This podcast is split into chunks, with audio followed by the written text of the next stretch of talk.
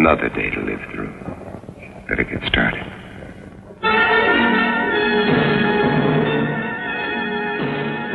Con el pretexto del estreno de Soy Leyenda, I Am Legend, protagonizada por Will Smith, platicaremos acerca del escritor de esta novela en la que está basada la película y que además ha sido ya llevada al cine en otras dos ocasiones. Bienvenidos a Cinemanet. Cine. Vive escenas. La mejor apreciación de la pantalla grande en Cinemanet. Carlos del Río y Roberto Ortiz al micrófono. Bienvenidos.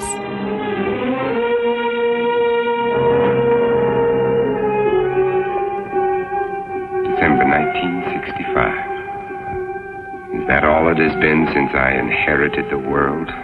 Only three years. Seems like a hundred million.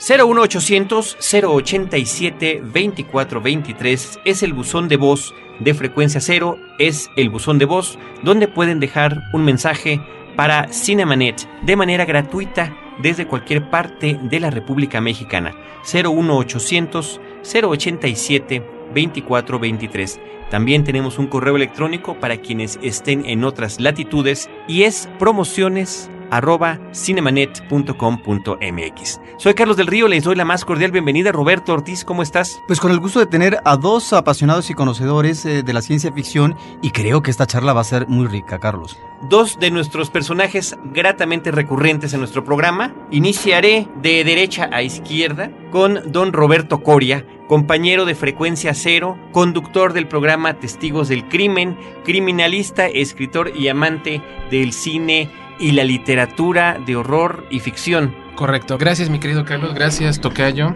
Gracias, Toño. Y, y, es un placer estar nuevamente en Cinemanet. Muchísimas gracias. Para nosotros es un placer que el conductor del programa más descargado de Frecuencia Cero esté también compartiendo nuestros micrófonos. ¿No será por eso que nos visita muy de vez en cuando, excepcionalmente? No, soy un gran amigo de Cinemanet y lo sabes, Tocayo. Para no subir el rating de más, ¿verdad? Así es. www.testigosdelcrimen.com Pueden escucharnos. Y bueno, ya dicho este comercial, te dejo, Carlos. Perfecto. No, bueno, y un saludo a tu co-conductora, a Lupita Gutiérrez. Que se acaba de ir, por cierto. Sí, efectivamente, acaba de dejar la cabina.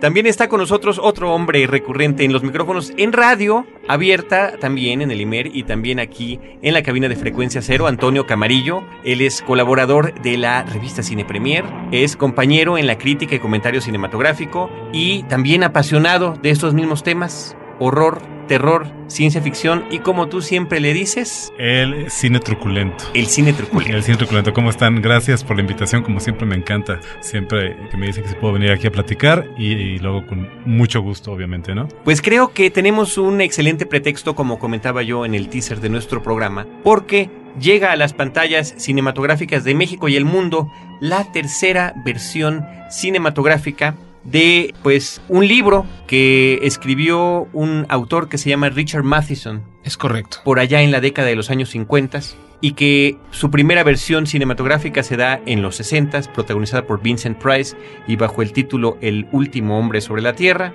En los 70 a inicio de los 70 protagonizada por Charlton Heston con el nombre de El hombre Omega de Omega Man la verdad que no pudimos recordar, ¿verdad, Roberto? ¿Cuál fue el título en México? El último hombre vivo, según Abel, en la investigación que hizo en la computadora minutos ah, antes de entrar correcto. al camino. Y otro título que no sé si fue el de España era La Última Esperanza. Uh -huh. La Última Esperanza. Y finalmente, ahora en el 2007, llega esta tercera versión. Entonces, quisiéramos platicar de quién es Richard Matheson, qué cosas ha hecho y estos hombres tienen nuestros invitados pues muy fresco el recuerdo de otras referencias televisivas y cinematográficas y de la propia historia de sus eh, guiones que este señor escribió y que todavía está vivo. Yo, sí, yo, hoy te de diría, 80 yo te diría, Carlos, que te brincaste la adaptación de los noventas o, o 2000, no sé cuál es el, el- la parodia en Los Simpson en uno de los capítulos de Sí. Noche de Halloween, El Hombre Homero, que es, Sí. este, creo yo, bastante Es una referencia cultural obligada. obligada, ¿no? Los engendros. Bueno, yo comenzaría, Carlos y, y Roberto y Toño, platicando sobre Richard Matheson, eh, el principal artífice de esta historia. Yo diría que en el caso de Richard Matheson nos encontramos con uno de los autores de ficción, de horror más notables de la literatura. Yo en mi biblioteca personal, al lado de Drácula, solo tengo dos libros. Uno es La sintaxis del vampiro de mi amigo Vicente Quirarte y el otro es Soy leyenda. Bueno, acabo de añadir el hombre que fue Drácula, pero bueno, ese es otro, otro tema. La novela para mí es eh, la segunda novela de vampiros más importante de la literatura. Es una novela que se nutre de este subgénero literario que de alguna manera articula, que le da forma a Bram Stoker, el irlandés, con esta novela memorable que se ha llevado infinidad de veces al cine, además de que toma elementos de la ciencia ficción que se encuentra demasiado en boga en ese momento. Richard Matheson es un hombre que nace efectivamente el 20 de febrero de 1926 en Allendale, en Nueva Jersey, hijo de inmigrantes noruegos, y desde pequeño muestra una fascinación motivada por las viejas películas de Bela Lugosi, de Boris Karloff. Esas películas De son los años parte 30. de los 30, de la era de oro del cine de horror. De la Universal. De la Universal Picture, efectivamente. De alguna manera estas cintas son parte de su primera educación sentimental. La sensibilidad lo va a llevar a, a volcar estas pesadillas en el papel. Uno de sus primeros cuentos, nacido de hombre y mujer, un cuento estupendo que viene por ahí en una antología de editorial Martínez Roca, ya desde este relato deja ver desde el punto de vista de un engendro todo lo que él concibe como horror. Soy leyenda llega, eh, me parece que es su tercera o segunda novela, una novela que escribe él en 1954 y que narra las peripecias del último hombre vivo en un planeta Tierra repleto de vampiros y de todas las maniobras que él tiene que hacer para sobrevivir. Una novela desoladora que yo invito a la lectura. Se encuentra en versiones electrónicas por ahí en la web. Pueden comprarla en Editorial Minotauro. Creo yo que es una de las grandes eh, novelas de este tipo de narrativa, una novela indispensable, y que como bien dices Carlos, ha sido llevada en dos ocasiones previas al cine. La primera, como El último hombre en la Tierra, en 1964, protagonizada por Vincent Price. Maravillosa película. Y Yo, yo creo que 1900 si quieres abundar un poquito sobre esa película, creo que es importante. Fíjate que tanto esta película, El último hombre en la Tierra, como la segunda versión, El hombre omega, de 1971 de Boris Eh, son dos películas que se alejan mucho del precepto original ideado por Matheson. Matheson escribe esta novela como una novela de vampiros. En todo momento sabemos que son vampiros a los que Robert Neville, el protagonista, se está enfrentando. Las dos películas dejan de lado este elemento y deciden moverse hacia la línea como de los zombies, como de engendros que han mutado sus características físicas hacia otra forma de monstruosidad diferente a la humana, En el caso de la primera versión, eh, ¿por qué se da la mutación? por una epidemia desconocida. Is Europe's disease carried on the wind? Is it, Ben? Could be. And if it is, It isn't, Verge. is that what you really think, or just what you'd like to think? I I cannot accept half-baked theories that sell newspapers. I'm I'm a scientist, not an alarmist. You're whistling past the graveyard. Is that a commentary on my work at the lab? We both know how hard you've worked. I'm sorry, Ben. I just can't accept the idea of universal disease. Porque en la segunda es eh, la cuestión nuclear. Efectivamente, obviamente en deuda con todos los horrores que estamos experimentando en este momento, ¿no? A consecuencia del estallido de la bomba nuclear en Hiroshima, eh, como consecuencia de todos los experimentos en torno a la energía nuclear. La preocupación Y- de los y- 70. y- Exactamente. Y, y la guerra bacteriológica también. Porque él también se inyecta en el último momento cuando su helicóptero cae en una de las primeras escenas de la película. Se logra inyectar una suerte de antídoto. Efectivamente. Son dos películas interesantes, hay que contextualizarlas para poderlas Las llegan a pasar en el canal 11 de la televisión aquí en México por si alguno de ustedes tiene curiosidad. Pero esta no ha sido la primera vez que Richard Matheson ha sido llevado a la pantalla. Es un autor querido, adorado por el séptimo arte, aunque desafortunadamente no siempre se ha llevado con el mejor resultado. Yo te quería preguntar con respecto a la segunda versión, que es eh, la que conozco, que tiene que ver con esta inquietud, como decía, de los 70 a propósito de la conflagración nuclear y eh, lo que esto va a dejar como resultado a propósito de una población disminuida, diezmada, y que de alguna manera el alegato tiene que ver, según recuerdo, con eh, efectivamente hay un problema de eh, la ciencia y la tecnología y cómo la usa el hombre hacia la autodestrucción. Y en ese sentido, el alegato sería, si sobre todo nos ubicamos en los 70, después de los 60, sobre si el hombre es capaz de poder convivir colectivamente y que puede todavía, como resultado, crear cuestiones que puedan superar esos horrores. Yo creo que por ahí va esta parte afortunada y lo que sigue es, creo, una visión muy eh, pesimista, ¿no? En este personaje de alguna manera muy bien manejado por Charlton Heston, que fue su buena época como personaje heroico, aunque aquí obviamente con esta situación oscura y terrible. Podríamos decir además que en esa época, finales de los 60, inicios de la década Ajá. de los 70, Charlton Heston se convirtió en algo así como el hombre del apocalipsis. Fue por una parte en el 68 el protagonista del planeta de los simios, no inclusive eh, aparece en la secuela, en la primera de las cuatro secuelas que hubo, y también aparece en Cuando el destino nos alcance, Claro. Soylent Green. Entonces, son estas tres películas yo creo que importantes, ¿no? Que siguen siendo pilares de la ciencia ficción cinematográfica en las que Heston tenía y emulaba este tipo de personajes heroicos, ¿no? Sí, y que uno recuerda escenas muy emotivas. En el caso, por ejemplo, de esta última película que mencionas, Carlos, a mí una escena, la vi de niño, realmente me impresionó por todo lo que tenía que ver en ese momento a propósito del desequilibrio de la ecología, la devastación, en este caso, de los Te refieres árboles y demás. cuando el destino nos alcanza. En cuando el destino nos alcance, Edward G. Robinson voluntariamente decide morir. ¿Y cómo lo va a hacer? Le van a seguramente inyectar ahí una dosis letal. Es eh, acostarse en un cuarto y pantallas a su alrededor le van proyectando eso que existía o que a lo mejor existe pero como cotos o espacios cerrados. Imágenes de la naturaleza. Imágenes de la naturaleza, de los animales. Es una especie de Edén acompañado musicalmente por la pastoral de Beethoven. Sí. Es eh, una escena que cuando la ves se te salen las lágrimas. Desgarradora. Bueno, y todo ello fue, lamentablemente, antes de convertirse en un triste apologista de la violencia y del que, que es impensable. uso de armas de fuego. Lo que es- decía, sí. ¿no? Como es puesto en evidencia por Ah. Michael Moore en, en su película y, y esa triste, triste escena, eh, bueno, segmento final del, Sí, del a- documental, a- ¿no? Bastante abusiva, diría yo, la escena también. ¿eh? Por eso lo castigó Dios con el Alzheimer. Ah, Bueno, pues este, yo quisiera que Antonio Camarillo nos platicara también sobre el contexto de los escritores en esa década de los 50, cuando empieza a surgir, pues, como un hombre de letras, Richard Matheson. Mencionabas, Roberto, hace un momento la fascinación que había ejercido películas, películas de Universal, eh, cintas como Drácula en la mente del joven Madison, ¿no? Hay una serie de anécdotas que ilustran muy bien de qué manera estas influencias y estos elementos que estaban ahí en las historias, en el cine, en la televisión todavía no, de hecho él fue parte del, del auge en la televisión de ese tipo de, historias, lo afectaron, ¿no? Y él, él platica, ¿no? Como en gran medida la idea para escribir Soy leyenda le surgió justamente cuando vio Drácula, cuando era muy joven, ¿no? Y, viendo la película que le pareció muy buena, pensó, diablos, si es aterrador ver una historia con un vampiro, ¿qué sería de una historia donde el mundo está lleno de vampiros, ¿no? Y ese fue años, muchos años, eh, incluso quizás décadas después, la génesis del libro y ahora las películas, las adaptaciones de, de Soy Leyenda, ¿no? De I Am Legend. Historias como estas hay muchas, ¿no? Estas anécdotas que fueron formando la mente de este escritor. Y es que Madison comparte, creo yo, con otro escritor muy popular que es Stephen King. Y de hecho Stephen King reconoce abiertamente la influencia de Madison en su trabajo. Comparte con él estas historias contadas desde el punto de vista de un personaje común y corriente, de una persona, del hombre común, ¿no? Una persona común y corriente enfrentada a situaciones extraordinarias que están fuera de su control, que están fuera de su entendimiento, ¿no?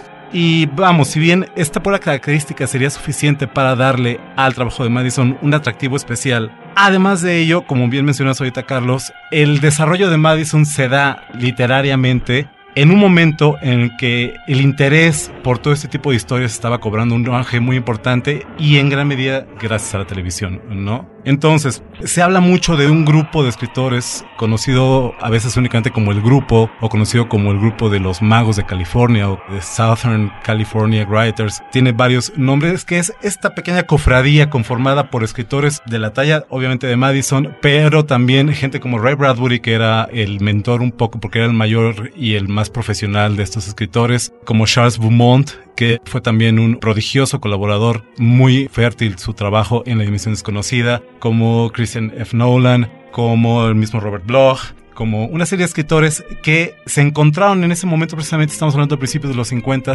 en el fértil campo de la creación en Los Ángeles, en California, Y bueno, conformaron un grupo que no únicamente se apoyaba a la hora de escribir sus historias, ¿no? Platican ellos que a la hora de juntarse podían alguien llegar a una idea genial y empezar a rebotarla con uno y con otro. Y a la hora, a la hora estaban tan emocionados todos que tenían que echar suertes para ver quién, ¿Quién la se escribía, sí, al final quién la escribía, porque a todos les había encantado, ¿no? Y decían, bueno, pues el que tuviera cara de que le había pegado más la historia y que tenía una idea como mejor para hacerla, a él le tocaba hacerla, ¿no? Y es muy interesante la manera en que este, el trabajo tan fértil de estos escritores se conjugó en principio con la visión de Rod Serling para lo que vendría a ser la dimensión desconocida, ¿no? Yo creo personalmente que la dimensión desconocida, por desviarnos un momento del tema, debe tanto a la visión de Serling, porque la dimensión desconocida era un programa muy que reflejaba fielmente la forma de pensar y de ver el mundo de Rod Serling, como se lo debe a la fértil y descarriada imaginación de este grupo de escritores que lograron llevar estas historias de gente común, de gente normal como cualquier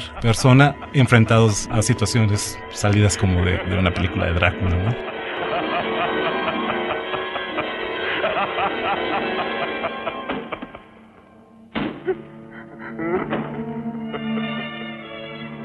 Y fíjate que es curioso eso, porque así como importante fue la contribución de Richard Matheson para el nacimiento de series como La Dimensión Desconocida, bueno, él se distingue por su trabajo como guionista en series como La Galería Nocturna, incluso en la propia Viaje a las Estrellas hace algunos guiones. Es interesante porque él también tiene una labor como guionista cinematográfico. Hace adaptaciones de varios cuentos de Edgar Allan Poe que van a ser llevados por Roger Corman a la pantalla grande. Y que algunos son afortunados. Muy afortunadas, por supuesto, películas básicas en las cuales Vincent Price se lucía enormemente, el protagonista de la primera versión de Soy Leyenda. Además, por ahí recuerdo una adaptación de Drácula que dirigió Dan Curtis, La de Dan Curtis, con, Jack claro, Palance, con Jack Palance, como el conde Drácula, pero es eh, una, una película interesante. una película interesante, y creo yo muy desafortunada en términos de actuación. Digo, yo no concibo a Jack Palance, un tejanote con pistola en mano, casi casi interpretando al conde Drácula, pero con un guion muy afortunado de Richard Madison que hace el primer vínculo entre el personaje eh, de Bram Stoker y el Drácula histórico, el voivoda Vlad Tepes, conocido como el Empalador, conocido como Drácula, hijo del dragón por los honores conquistados por su padre. Pues aunque tú no lo creas, Sí. podríamos decir, ¿no? Es aunque muy- usted no lo crea. Aunque usted no lo crea, como Exacto. Jack Palance, sí es cierto. sí. Pero Richard Matheson es un hombre que si tú lees sus cuentos, si tú lees sus novelas, es demasiado cinematográfico, Es demasiado visual. Lo mismo sucede con Stephen King. De hecho, este reconocimiento que menciona Toño lo hace Stephen King en un texto que se llama Danza Macabra, un ensayo sobre la Ujú. literatura de horror. Y él le debe eh, muchísimo de, de su forma de escribir a Richard Matheson. Voy a tomar una pequeña bibliografía que pueden ustedes consultar en la red de Richard Matheson e iremos, si te parece, Carlos Roberto Toño, comentando algunas de las películas que él ha inspirado o que su producción ha inspirado. Danos la referencia de internet y vamos a nuestro corte y regresamos para platicarlas. Bueno, esto lo pueden encontrar en la Wikipedia, todo el mundo conoce este recurso, creo que la, la internet es muy importante. Y si quieres lo platicamos. Perfecto, están en Cinemanet, estamos platicando con Antonio Camarillo y Roberto Coria. Y volvemos en un instante. And now, twelve long hours before the sun will rise and drive them back to darkness.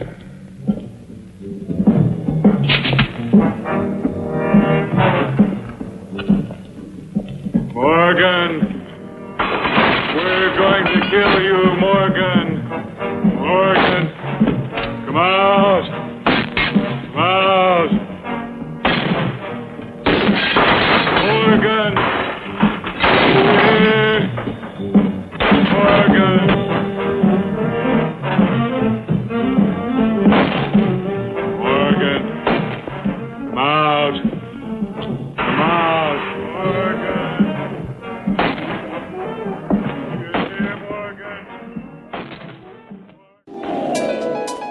Cinemanet regresa en un instante. Ahora, diseñar y hospedar su página web será cosa de niños. En tan solo cinco pasos, hágalo usted mismo sin ser un experto en Internet. Ingrese a suempresa.com y active ahora mismo su plan. Suempresa.com, líder de web hosting en México. Hola, soy Roberto Coria de Testigos del Crimen y quiero invitarte al restreno de mi obra de teatro El hombre que fue Drácula en el Teatro Juan Ruiz Alarcón del Centro Cultural Universitario a partir del viernes primero de febrero. Más información en www.testigosdelcrimen.com. Porque nuestros oídos están hambrientos de música auténtica. Rebelión. Un podcast de frecuencia cero contra la música de plástico. www.frecuenciacero.com.mx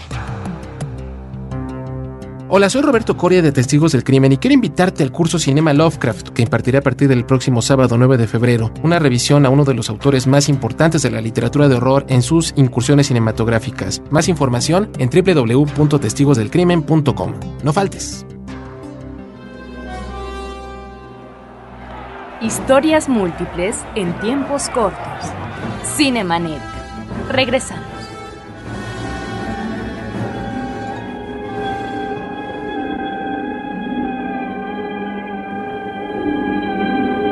This is Robert Morgan. If somebody can hear me, answer me. For God's sake, answer me. This is KOKW calling. KOKW calling.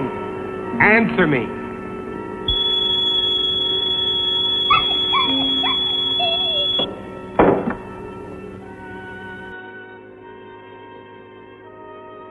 El instante ha concluido y enos aquí de vuelta en Cinemanet. Roberto Coria, ahora sí, vámonos con esta relación que nos traes. Bueno, en 1954 Richard Matheson escribe Soy leyenda, eh, su tercera novela de hecho, y es filmada en 1964 por Sidney Salkov y Ubaldo Ragona con Vincent Price como el protagonista. En 1971 es vuelta a firmar por Boris Segal y ahora en el 2007 por Francis Lawrence, un hombre que yo vi de él Constantine. No es una película que me disguste, no es la, la más lograda versión del personaje de cómic, pero bueno, eso, eso lo dejamos a criterio propio. Por ahí escribió en 1956 El increíble hombre que se encoge, una película también básica de Jack Arnold de 1957. El increíble hombre menguante. El fue increíble título hombre aquí en menguante, México, ¿no? que la pueden ver en Canal 11 si, si en Cada alguna domingo, ocasión sí. están desvelados. Pueden ver Ecos Mortales, A Stir of Echoes, o El rebatir de los ecos en 1958, filmada en 1999 por David Coip, el guionista de, de Jurassic Park. Sí.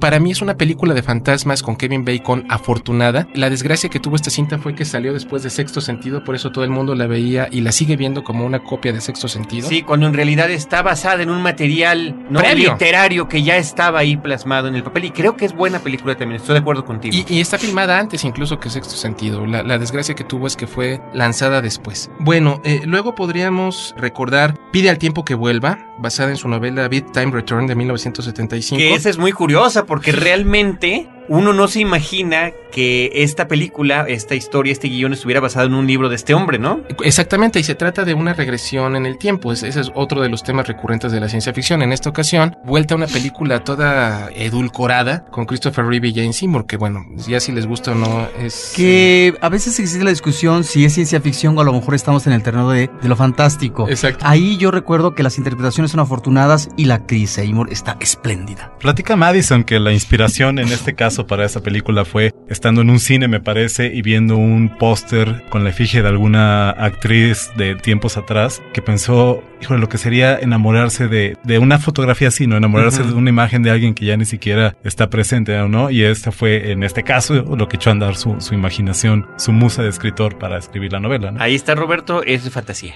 Eso, eso nos dice todo. Ahora es, es interesante porque el mismo Madis eh, se opone un poco al- a, que lo categoricen en géneros, ¿no? Para él la cuestión si es terror, si es ciencia ficción.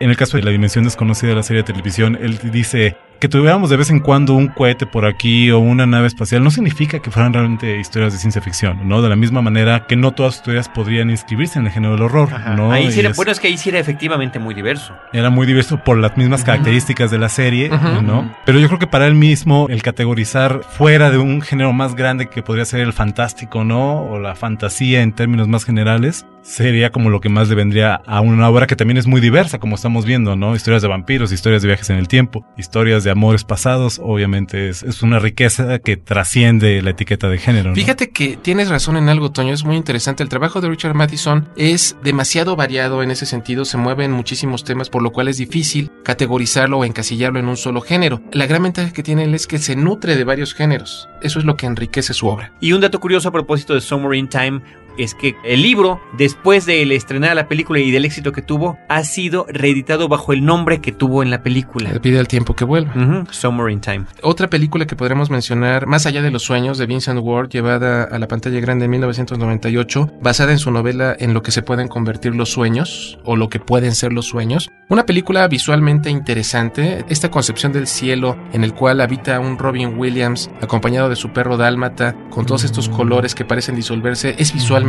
muy rica, muy atractiva, amén de su opinión personal, y también ha sido llevado en múltiples ocasiones. Él, él no solamente es novelista, es cuentista. Por ejemplo, ha sido su cuento Duel o Duelo, fue filmado por Steven Spielberg en 1971 bajo el mismo título como un largometraje. Televisivo. Televisivo, Sí, efectivamente, uno de sus primeros trabajos. Y de hecho la inspiración para esta historia también es, eh, fue tomada de un episodio de la vida real. Platica Madison que yendo con otro escritor, no recuerdo En la carretera. el nombre. Sí, de pronto, pues así cual pecero aquí en Insurgentes, un camión les empezó a dar cerrones y a hacerle... Y, y no recuerdo dónde leí que decía, esa es la, la, la característica de un genuino escritor, ¿no? Estar tomando notas para una historia mientras te estén vistiendo un tráiler por atrás y tu vida corre peligro, ¿no? En México se tituló Reto a Muerte. El reto a muerte. Es el arranque de Spielberg y además eh, es un arranque formidable. Y es, Sí. Y, y es una de las películas con las que Madison eh, se muestra más, más, Más satisfecho, complacido. más complacido de la adaptación, definitivamente. Y yo creo que una de las historias que él más quiere, Pesadilla 20.000 pies, ha sido eh, tanto llevada a la pantalla chica en la dimensión desconocida, como en este largometraje que se realizó en la década de los 80s para tratar de relanzar la serie en 1984, si mal no recuerdo. de tres, ¿no? Es la, la 83, película de Dimensiones 84. Conocidas, sí. Eh, que lo padre de, de esta historia, digo, yo la recuerdo,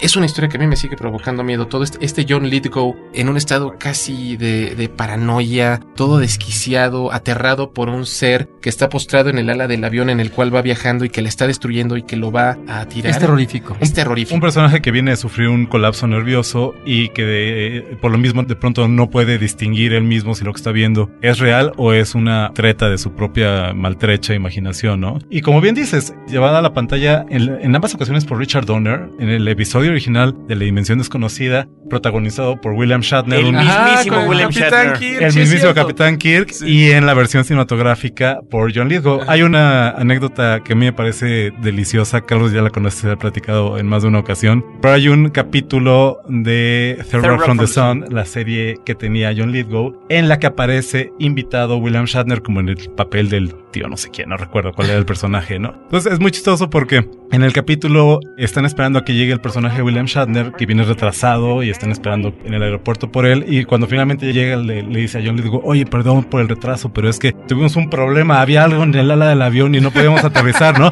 Y entonces y le dice, yo le digo, híjole, sé lo que me hablas, a mí también me ha pasado. ¿no? Y hasta en Los Simpson lo han parodiado. Todos recordamos Pesadilla este metro y episodio. medio. El pesadilla metro y medio, el autobús en el que va Bart y que es atacado de repente por este grotesco ser, un gremlin que está destrozando todo el eje de la rueda trasera del autobús. Maravilloso. Una escena genial en la que él va Bart corriendo a, a decirle a Otto, oh, Otto, hay un gremlin de este lado del, del camión y cuando voltea viene Juan Topo en, un- en una camioneta En un gremlin. gremlin, no te sí. preocupes. Y, y le da cerrón y, y lo- y lo tira por una cuneta, una Y- cosa y así, se ¿no? estrella y se incendia, es maravilloso. Ahora, de la película es de los episodios más, ah, más logrados. Es el más logrado, Porque definitivamente. es muy desigual la película. Sí, De hecho- no, el, el episodio, por ejemplo, de Big Morrow, que es De revestido triste memoria. por esta tragedia De triste eh, que memoria, sucedió durante claro. la filmación y, y- y Ajá. que revistió a este John Landis, al director del segmento, de una aura de tragedia. Lo marcó de lo por marcó vida, en de por realidad, vida, sí. en la cual Big Morrow, este actor de la década de los 60, 70, es decapitado en un accidente con un helicóptero. Muy Él, triste. él y dos, Y dos niñitos. Dos niños Sí. asiáticos Y dos- que llevaban brazos niñitos. en ese momento, ¿no? Extras. Volviendo al tema de los Simpson, las varias adaptaciones que tiene Madison, bueno, parodias en el caso de los Simpson, son también muy bien recibidas y muy con cariño. por- Pero lo que habla de la escritor, ¿no? trascendencia de los temas que maneja. Ujú. Cómo pasan de la literatura, ya sea como novela o cuento, o como propio guion para cine o televisión, y después a diferentes medios, y después vuelven a ser referenciados una y otra y otra Y vez. terminan ¿no? formando parte de un bagaje cultural más amplio y de un casi inconsciente colectivo, ¿no? Donde se convierten en referencias comunes. Porque estas parodias al estilo de los Simpsons son homenajes. Claro, Claro. por supuesto, y porque son fenómenos culturales. Fíjate que me acordaba ahorita de una película que se llama La leyenda de la casa infernal, basada en el libro homónimo. Creo yo que es una de las novelas de fantasmas más efectivas que he leído, que trata sobre una maldición que pesa sobre una mansión horrenda, muy en deuda con el Ghost Story victoriano. Y esta cinta es protagonizada por Roddy McDowell, el, el famoso bibliófilo de la serie de Batman vieja, o este changuito se me olvidó del planeta de los simios. Claro. en- Tadeus. No, no, no, no, no. No, no era Tadeus. Bueno,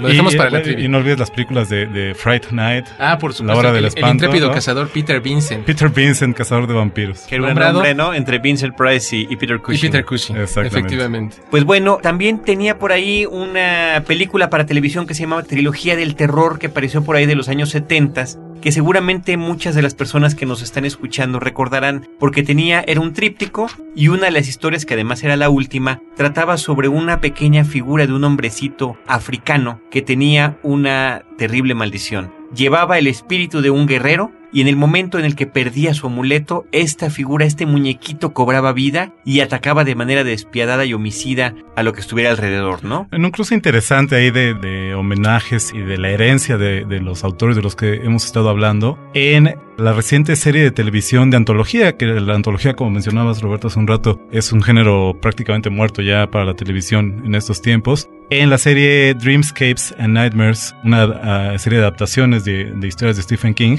la primera historia que abrió la, la serie, que es para mí la más lograda, un extraordinario trabajo, el título Battleground, si mal no recuerdo. Una historia fascinante de un asesino a sueldo que tras asesinar, tras matar a un fabricante de armas o de eh, eh, termina siendo atacado por unos soldaditos de juguete que le terminan haciendo la vida imposible. En esa historia, escrita para la pantalla, basada en el cuento de Stephen King, escrita para la pantalla por el hijo de Richard Madison, Richard Christian Matheson. Exactamente, hace un pequeño cameo, una aparición ahí referencial apenas esta figurita de la que estás hablando. Ah, ¿no? perfecto. Y termina de cerrar, este, creo yo, un poco esta serie de, repito, de homenajes y de guiños para los enterados, ¿no? Y que la repiten en el noventa y tantos como con una continuación de otra segunda trilogía del terror, donde se ve lo que pasa con este muñequito cuando lo llevan a, con un experto en un museo para que lo analice.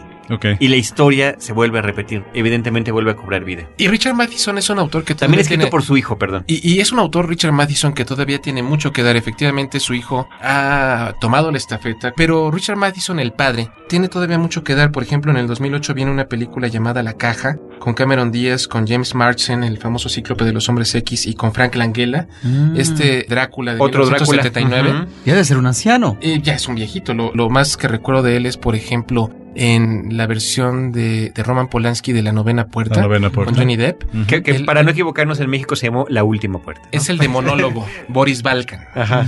Eh, esta, esta película va a estar basada en el cuento Botón Botón, un cuento de 1970.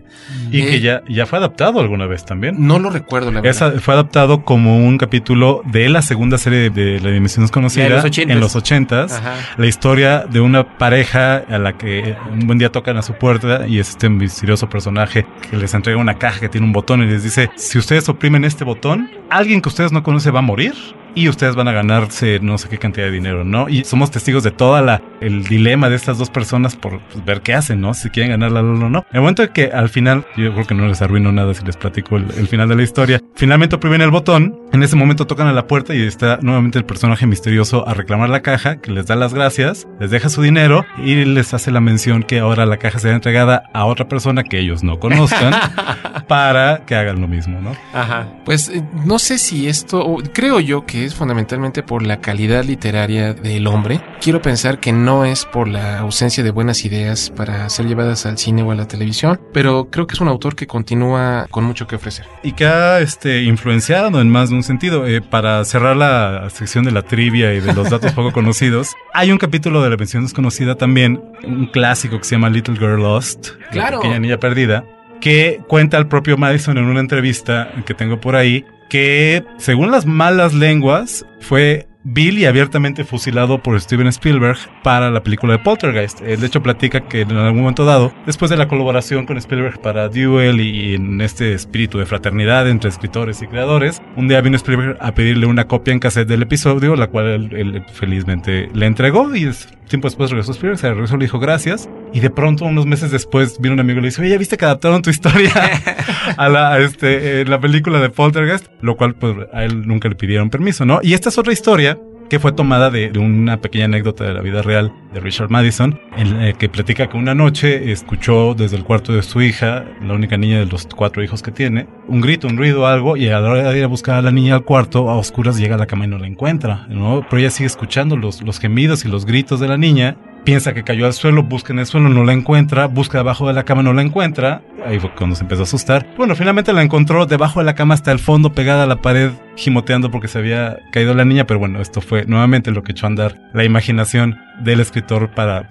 ofrecernos algo mucho más tétrico y mucho más aterrador. Y vale la pena recordar que eh, Poltergeist fue producida por Steven Spielberg y como él no pudo filmarla, se la entregó a Top Hopper para que hiciera esta película. Top Hopper que también adaptó una historia de Madison para la también reciente antología de historias de terror Masters of Horror. Masters Sí, of. Horror. Eso, eso se nos pasaba. que- Ahora, que- que eh, es todo esto que están platicando ustedes nos remite, en términos genéricos eh, fílmicos, a lo que es el misterio y el suspenso. Finalmente, eh, ¿qué dirían con respecto al universo del escritor, que finalmente logra tener un eco muy afortunado, a veces mejor, a veces peor, en el cine? Y que ahí están como constantes que finalmente parecen que son filones que quedarán eh, de manera permanente. Y que efectivamente a través de estos programas, de estos episodios especiales, eso es como tratamos de mantener esta pues historia presente, porque de alguna manera, aunque veamos y veamos su obra una y otra vez, de repente no conectamos los puntitos, ¿no?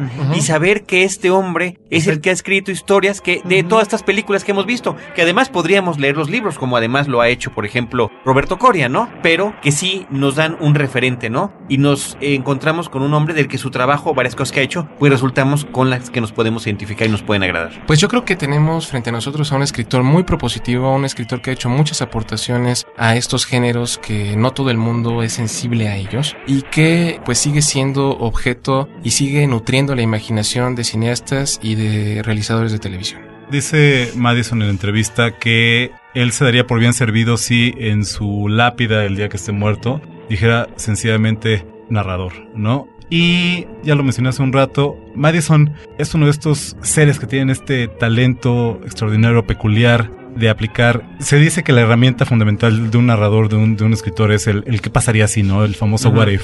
¿no? Eh, como quedó claro con estas anécdotas y estas historias que les conté a lo largo del programa, eh, la capacidad de- del hecho más cotidiano, común y corriente, desarrollar de pronto preguntándote qué pasaría si desarrollar una historia fuera de lo común, una historia que refleje no únicamente, pues creo yo, los, los misterios del mundo, las cosas que no podemos entender o interpretar, sino incluso los misterios de la propia mente y de lo que está dentro de nosotros, ¿no? Y creo que el, trabajo de, de Madison logra esto de una manera tan real, tan cercana a nosotros, que es lo que nos sigue fascinando después de todo este tiempo, ¿no? De acuerdo. Pues muchísimas gracias a nuestros invitados en esta ocasión, Roberto Coria y Antonio Camarillo, que pues creo que complementaron Roberto Ortiz, no sé tú qué digas. Bueno, pero ya con Bien. esto, ¿verdad? Los escuchas, pero inmediatamente van a leer las obras, van a ver las películas. Creo que fue muy completo y que es eso, es convidar al público para que finalmente ellos sean los que guisen y se sirvan su buen manjar. Para los muy acaudalados, hay una antología de Richard Matheson que acaba de publicar Editorial Valdemar en su colección gótica, Pesadilla 20.000 pies y otros cuentos. Pueden encontrar Soy Leyenda por ahí en las librerías que empiezan con G y terminan con Andy. Ajá. Eh, en Editorial Minotauro, vaya, es una obra localizable. Es un autor vivo y que, como repito, creo que tiene mucho que dar todavía.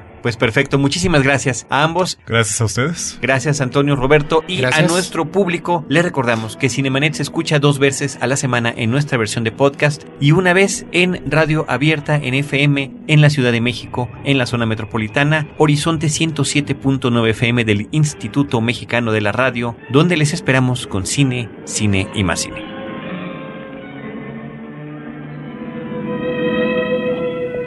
I can't afford the luxury of anger. Anger can make me vulnerable. It can destroy my reason, and reason's the only advantage I have over them. I've got to find where they hide during the day. Uncover every one of them. Now, where did I finish off yesterday? Madison Street to 31st Avenue. 11 kills. Over three years. And there's more than half the city I haven't searched.